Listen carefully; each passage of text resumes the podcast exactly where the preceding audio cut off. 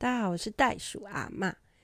欢迎收听一千颗珍珠的故事。今天要来跟大家分享自学的珍珠们，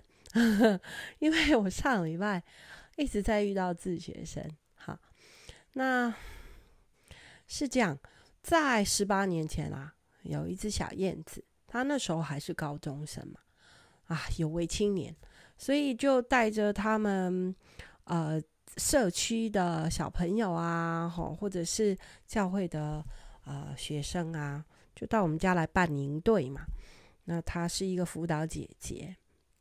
好，那我们就维持这样子的关系呀。她就跟着我的孩子啊，那她比我的孩子稍微大个几岁嘛，因为那那一年她十八岁的话，说那现在就三十几嘛，所以她其实也经历到。就是人生该有的阶段啊，好啊，那就是，呃，上大学啊，然后呢，哎，去工作啊，然后呢，遇到一个喜欢的人呐、啊，然后自然时间到了就结婚啊，那 好哦，我跟你讲，他现在是一打四呢，好，他是啊、呃，每一个阶段当然就是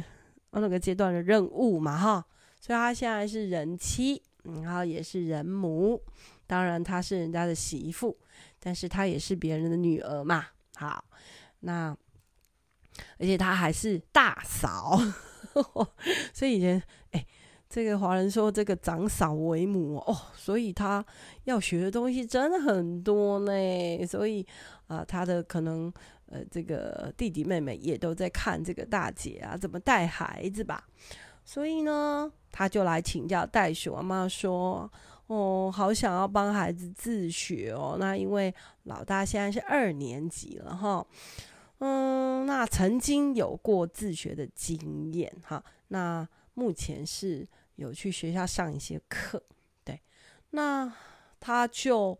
开始来问，呃，因为他其实是我们的粉丝，是我跟雅雅的。”我那个大女儿嘛，哈，他们年纪差不多，然后也都是人妻人母的，所以他们常常联络啦。那，呃，然后我现在呢，又是很多这个想要自学的家庭的，呃，所谓的顾问呐，哈，就是顾在这边给你们问哦，不用顾，不用顾，只要你们愿意来，我都会给你们问的。那所以他就来请教我说啊，想要。怎么样啊、开始自学，或者是接下来该怎么样去办理所有的这个申请啊？然后，因为我说过他曾经自学，那他跟我说他那时候呃要升小一的时候就提案子，然后但是家人非常的反对，就觉得说嗯好像。小孩子没去学校怎么办呐、吼，然后你又下面接着生吼，那一打四诶，你怎么会有这么多的时间可以陪你的孩子啊？啊，自学不是没去学校吗？好，所以哈，我就在想，那怎么我这个礼拜就一直在遇到我身边的自学生，所以就要来跟大家。比较深入了来聊一下哈，那也这现在也是啊，这个燕子姐姐的一个啊最大的需求哈啊，来聊聊这个什么是自学啦哈。好啊，话说啊，是我自己的孩子在小五的时候，那我们就帮老大啊老二同时申请在家教育啊。那当时其实是没有什么法规的啦。那只是知道说，哦，有一群人，他们好像没有去学校内，那他们是用，嗯、在一个社区里面，然后就在那边叫做共学小组，所以我们就先请假去参加那个所谓的共学小组，哈。那为什么想要自学呢？当时啊，呃，其实我们只在想说，嗯。把这个教育的主权啦，从我们放给学校，也就是交托给学校，那我们是不是家长的责任跟我们家长能够做什么呢？哈，所以我们在想说，那我们想要把孩子带回来身边的话，那另外一个是就才能够，因为你学校老师就是一个打二十五到三十个好，那到国高中可能人数就更多一点。那如果自己教，可能就一打一啊，或一打二嘛，吼。所以那时候就是萌生了很多这样子的想法。但是那时候台湾 自学其实没有那么的普及啦，好，那是近十年来，我觉得大概十年、二十年、十五年吗？啊、我觉得自学的这个哦、是一种风气吗？或者是可能我觉得是有需要量增加了哈。好，那我们每个礼拜就帮啊我的两个女儿就请假啊，然后去跟他们共学。那共学好玩的地方就是，第一个他们是混龄啊，那你就看到大的带小的啊，吼，这样。那再来就是，哎，家里面全部的人都自学的话，你就会看哥哥姐姐啊。就会带那个小的一起，然后小的也可以学到哥哥姐姐他们现在正在学的一些东西哈，进度啊，哎，反而那些弟弟妹妹，呵 呵他们就哎，这个超过他们年龄，呃，已经在学的东西了哈，哎，所以还蛮有意思的，我觉得。那而且可以自己安排时间，然后可以自己安排所有的进度，那让孩子可以。真的去理解了，而且真的亲手操作啊，不是死背啦嘿。那时候我们就很喜欢，那小孩子当然也喜欢啦哈。因为呢，我记得我家老大四年级的时候啊，他有一天哭着回来跟我说：“妈妈，我们同学说吼，呃，这个黄素雅，你以后长大一定不会有人爱你，一定嫁不出去啦，因为你太笨，然后考试又考不好。”啊，然后就哭着回来跟我说：“妈妈，我是不是真的以后都嫁不出去？因为他最大的心愿就是想要结婚生小孩嘛。”这个是我们黄舒雅的梦想哈。那现在真的梦想成真了啦吼！但那时候他有受到一个这样子的刺激，那我就说：“当然不是啊，谁说你考试考不好哈，或者是考卷写不完，你就是笨蛋啊？”那我说：“那个同学他有不对的想法哈。”啊，他对，那这样的想法到底是到底是谁定的啦？就是呃，万般皆下品，唯有读书高啊。那是不是读书考第一名，你就是所有的东西都很厉害呢？所以我们其实开始去想很多，就是说，那我们小孩子的特色在哪里？好，那你如果真的想要申请自学，你绝对不是跟着学校的进度。啊，因为那你就送学校就好啦，干嘛 还要去完成学校哦？这个一个礼拜要教几课，然后每一天要写多少功课的进度呢？哈，那我们也很幸运啦。我觉得早期我们算很早期在自学的哈，就是自主学习的家庭哈，所以我们这些家庭就还蛮团结的。现在这些孩子。你想那时候自学，哎，我家老大现在都三十二岁了呢，所以，嗯、很早期那一批吼，很多都结婚生孩子，然后也有很多就是事业有成啊，找到他们的兴趣啊，做他们很喜欢做的事情啊，哈，对啊，有时候我在脸书上都还会看到那些孩子的消息 哦。那大部分啦，我们当时共学的那批孩子。大部分都在国外，我们是少数留在台湾继续哈这自己学的家庭。那啊、呃，后来到弟弟嘛哈，因为弟弟跟姐姐们差了九岁跟七岁，所以那时候就开始有所谓的公办民营的这种实验学校哈。那我们也认识一群对于这个教育非常有理念的家长，那所以他们那时候都在这个公办民营的小学里面，所以我们就很自然的就去申请了这个学校哈。那所以弟弟呢，当时就上了这个学校，上了两三哎两年吧，我记得哈。那但是这个是这样子，因为当时呢，呃，这些公办民营的学校其实不多啦，不多。那什么叫公办民营？就是它其实是公立的小学哈。那但是可能啊，招生人数不足啊，或者是想要，嗯、对，然后这些想要办学的家长们也需要啊、有一些场地哈。那所以就，不过后来的这十五二十年就开始私立，呃，就是私人办学啊，或者是。像像华德福体系的这样子的私立学校就越来越多了哈。早期呢，我们是经历到那个叫公办民营的那个阶段了哈，所以他们是公立小学哈，但是这个民营可能就是一群家长，或者是甚至成立一个基金会或组织，然后来协助学校的呃找到他们的特色跟一些教育的。的方式，哈，那或者是评量，呃，也是用多元评量的方式，就不是说纸笔测验而已，好，那也不是把重心放在说小孩子用考试来定江山，哈，嗯，所以弟弟就这样很开心的那个两年，但是弟弟后来事后告诉我说，他有遇到一个，嗯，是学校的原来的主任，哈，那这个主任都不让他下课啊。嗯，我说啊，为什么他不让你下课？他说，因为我那时候就是觉得我就是呃写不出来嘛，然后注音也不行嘛，因为我我儿子呵呵其实哈，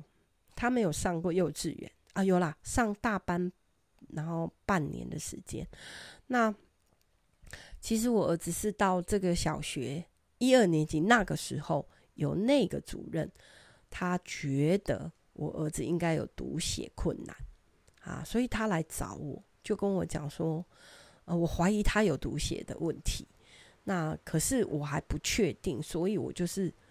我就要加强他，因为你们是呃在教育上面很有理念的家长，所以他不可以落后别人太多这样子 啊。我其实很谢谢这位主任，然后给我的孩子特别的照顾，然后。就是不准下课，这是事后我才知道。就我儿子长大了，我现在其实外面是在下雨的。好，那所以你们听一点雨声也不错哈。那么后来啊，嗯，弟弟就哎，结果到了三年级的时候呢，这个民营的呃这个团队呢，就呃有一点怎么样？变成好像公办的这个呃力量比较大，那就慢慢的有一些东西，哎吼吼，好像要回到那个原来的传统里面。好，所以我我其实，哎呀，我们送孩子去上学，开车就要四十分钟，所以后来我就跟呃青蛙宝宝讨论，我说，嗯，如果他要回到这个原来传统的这样。的的这种学习方式啊，那我们就带回来吧，就直接在我们附近的小学就好了，我就不用呃这个花这么长的时间哈去。所以你知道以前呢、我就在想说孟母三迁哈，就是真的为了教育孩子这件事情上面，其实我们这些做家长的，我们都在想办法哈。然后付代价，对，所以我自己的三个孩子，我是真的有这些经验哈。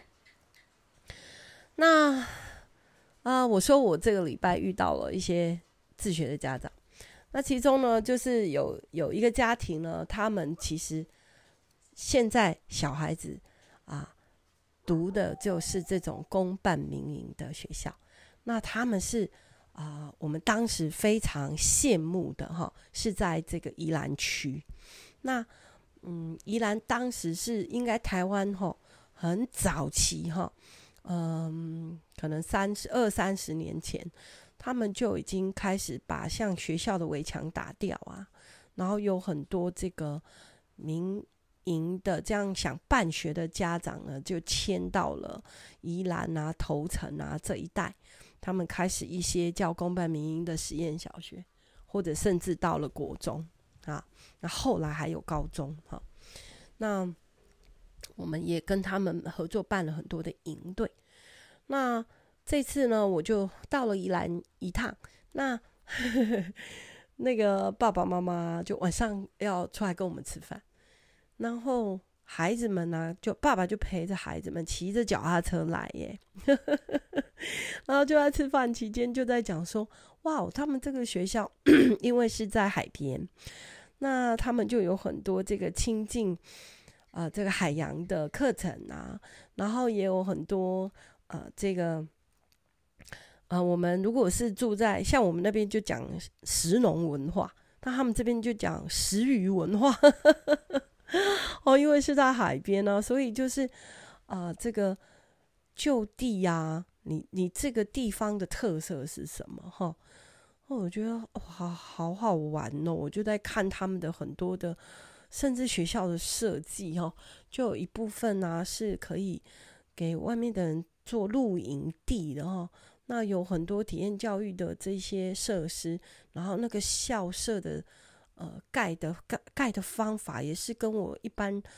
知道的从这种传统小学的建筑物真的差很多。因为我现在我的孙儿女他们是在嘉义的乡下，然后读的那个学校就是非常传统的。我我送他们去上学，前一阵子嘛，吼，然后你就走进去就会看到有那种像。像像那种芳明路啊啊，有一个凉亭，然后上面就有很多人的名字或企业哦，他们捐款，然后就盖了一个凉亭。所以啊，我就在想说，在学校盖一个凉亭干嘛呢？我就不能理解。还有盖一个看起来是祠堂，然后上面就有一些假的，呃，用水泥做的，呃，我们小时候会看到的那种。什么白露丝啊，什么？因为它是看起就是祠堂嘛，可是上面又没有植物，然后也是一堆芳名录，哈，我就想说，为什么要盖这种没有用的建筑呢？啊，不能理解，哎，所以啊，难道那么难怪那么多的家长想要把孩子带回来自己教？好哦，那。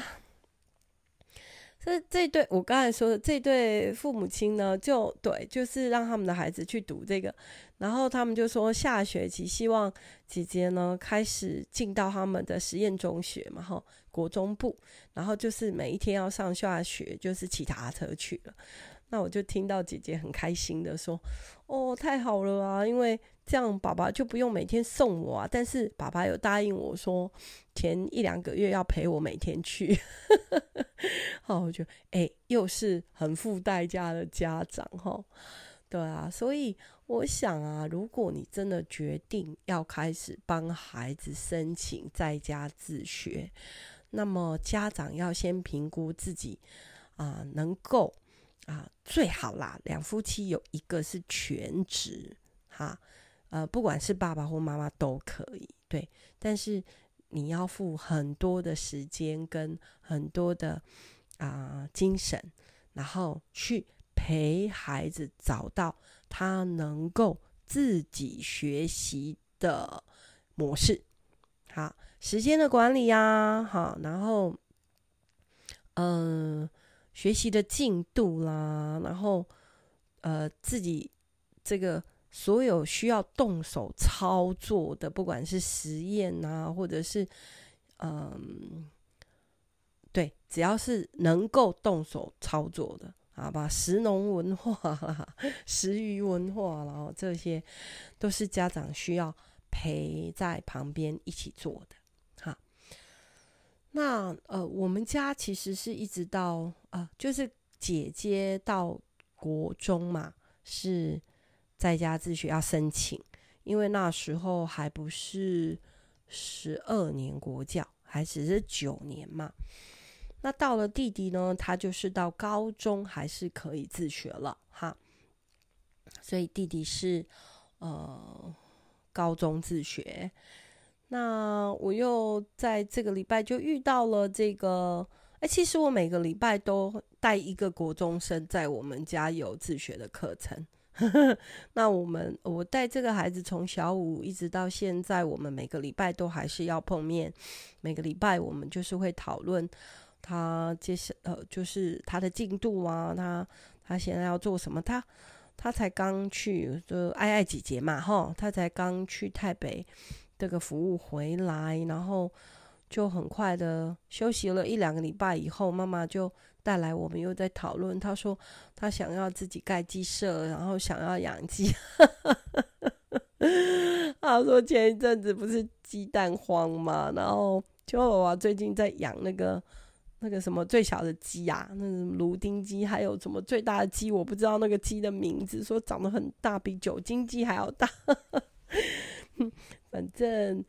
秋宝宝就是一个实验性非常浓厚的人。好，那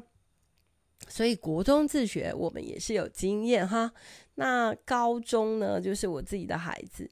那我也认识呃那种从高中之后呢，就可以去申请一些呃大学，有一些大学他是愿意让自学生，现在是可以的哦哈。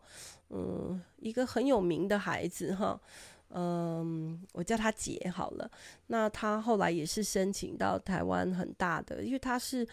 嗯，那时候他高中应该是国高中的时候，他就已经非常会办活动，然后很会策划很多的东西，然后哦，他也累积了很多这种经验，甚至还去帮忙参选啊，他就被一个大学就是。用他的这个专业，然后申请进到这个大学的，可能是人文人文系之类的。然后，那他现在也很大了，二十几岁了。他现在的工作就是就是延伸他所学的哈。所以，其实我们是希望孩子能够在嗯、他从一开始，不管他多大。去申请自学，他就要练习自主学习。所以，像有些人就会问我说：“哈，那国中怎么办？哈，那呃，这个什么呃，五大领域几大科目，然后什么什么什么什么多少个品格什么的，好，或者是素养教育怎么办？好，那我我们的孩子小时候他们。”呃，在延误带营队啊，或者是学习这些体验教育啊，这都是他们的素养教育。还有我曾经讲过说，不要小看他们年轻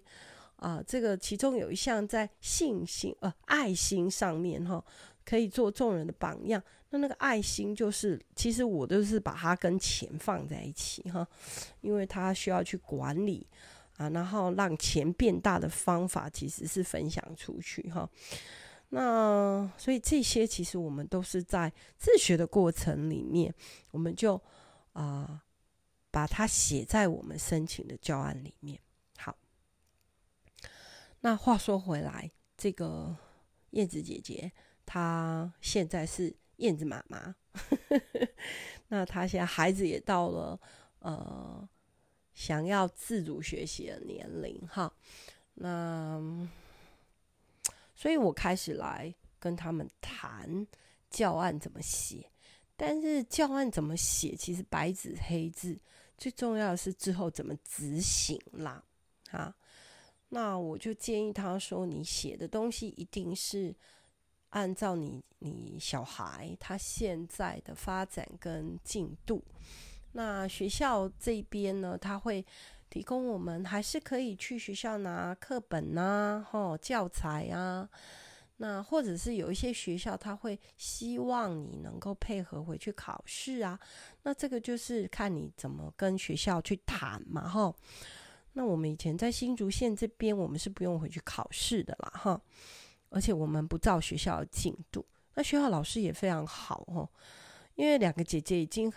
已经大了，很厉害。所以到弟弟的时候，那个老师，我就请老师说：“哎，你直接帮我画啦，这个单元是一定要学会的，这个单元是没关系的。”哈，然后孩子他的专长或者是兴趣，也已经从小学一路这样帮他陪伴他找，然后观察，也找到了呃，可能三四个、三四条路啊，可能啊，哈，那所以。我就跟燕子说：“那很重要的是，你们夫妻需要来跟我聊一聊，呃，夫妻的教养到底有没有同步？那这个取决于夫妻的关系。你们有没有花时间彼此相爱？你们有没有花时间去约会？那因为你们两个彼此相爱，才有那个爱的力量跟智慧，哈。”能够去沟通啊，然后你们才能够跟孩子的教养是同步的。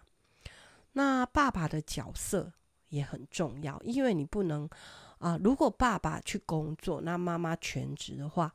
但是你不能让爸爸的这个角色是缺席的哦，自学的家庭其实爸爸也是非常重要，特别是在要去带大方向啊，或者是呃。呃，整个他想要就是陪伴这个孩子找到，特别是专业的领域的陪伴啊。我们那时候自学共学家庭里面，我们就有爸爸，他的专业是做实验，他就是我们实验课的老师呢。哦，我们就很崇拜他，因为那个妈妈们不太会。哦，那所以啊，我就跟燕子说。嗯，爸爸他不可以缺席。那那一天很特别啦，就是其实夫妻带着孩子一起来啦。那我就看到说，这个妈妈呢，比较让我感觉起来是他不放心啊，所以他必须对孩子是亲力亲为，然后孩子就有冲突了，然后他就很想。在那里说好等你们，而且那个冲突就是只是就是小小的冲突，但是孩子已经那个情绪的波动很大又很长。哦在我来看，就是就是才四五岁的小孩，那个情绪张力太大，而且那个情绪发泄的。方法跟时间都太长哈，那所以呃，我就去 碰了一下爸爸。那因为我看爸爸就都没有管，都没有，应该是说都没有介入。那那个妈妈，我看她身上背一个，然后嗯、还在处理这两个小小的，好，因为老二老三在吵架争执哈。那这个妈妈，我看她已经很累了哈，体力上啊，精神啊，然后我就去碰了一下爸爸，说：“哎，我觉得这个时候你好像要介入。”好，那结果爸爸介入就很快，因为我觉得男生在处理事情其实是比较果断的，叫两个孩子先去罚站，手举高，好，呃。那妈妈就也不是很认同。后来我就在跟妈妈聊天，我就说：“为什么你我好像没有看到你愿意让爸爸介入？”哈，那他就说：“哥，我觉得他的处理方法就不一定是我觉得我可以接受的。”OK，这个我明白啊，因为我们男女大不同啊，嗯，本来就不一样，所以我们的处理方法一定会不一样。所以你知道吗？其实，如果我们从从自学这件事情来看，返回来最重要的其实谁？就是爸爸妈妈。所以后来我花了一些时间跟爸爸还有妈妈，我们就在对，就跟他们聊一聊，然后我们就约定好说，那以后一个月吼，我们就至少要来一下，然后最好是。就来露营啊，或者是来我们家住啊，然后我们就一起陪孩子。那因为我们家的环境哈跟场域，我们就是可以教自然啊，环境教育啊，然后生态呀，吼等等的这些东西，然后亲手做的东西很多，种一亩田呐、啊，然后养土啊等等的这些，啊，那因为这个是我们现在这个环境可以提供给这些家长后。的就是孩子学习的场域了哈，所以 OK 啊，讲这么多啊，我就在想说，对我们自学是一种啊学习的方式，对，那它能不能那么普及去取代啊，或者是超越我们现在的教育体制呢？呃，倒也没有，对。但我我我们我觉得我们不是这样子说啊，我觉得你们做的不好，所以我想要取代你们啊，我们不是这样的想法，而是我觉得最重要的是，父母亲才是应该在教育这件事情上最呃最基本的单位，最重要的根基啊，就是家庭教育。那父母亲的彼此相爱，夫妻的关系，这才是我们其实自学最重要，孩子可以从这个家里面啊，呃，学到最重要的东西。好，啊，拉拉杂杂跟大家 聊了这么多啊，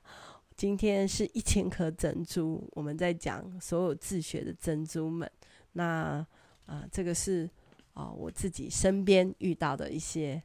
啊小珍珠的故事啊，来跟你们分享。所以，如果有任何想要自学或者关于自学的这些呃问题呀、啊、跟需求啊，嗯，也欢迎你们来找袋鼠阿嬷哦。好，好啊，那就我们今天先停在这里哦，下次见喽。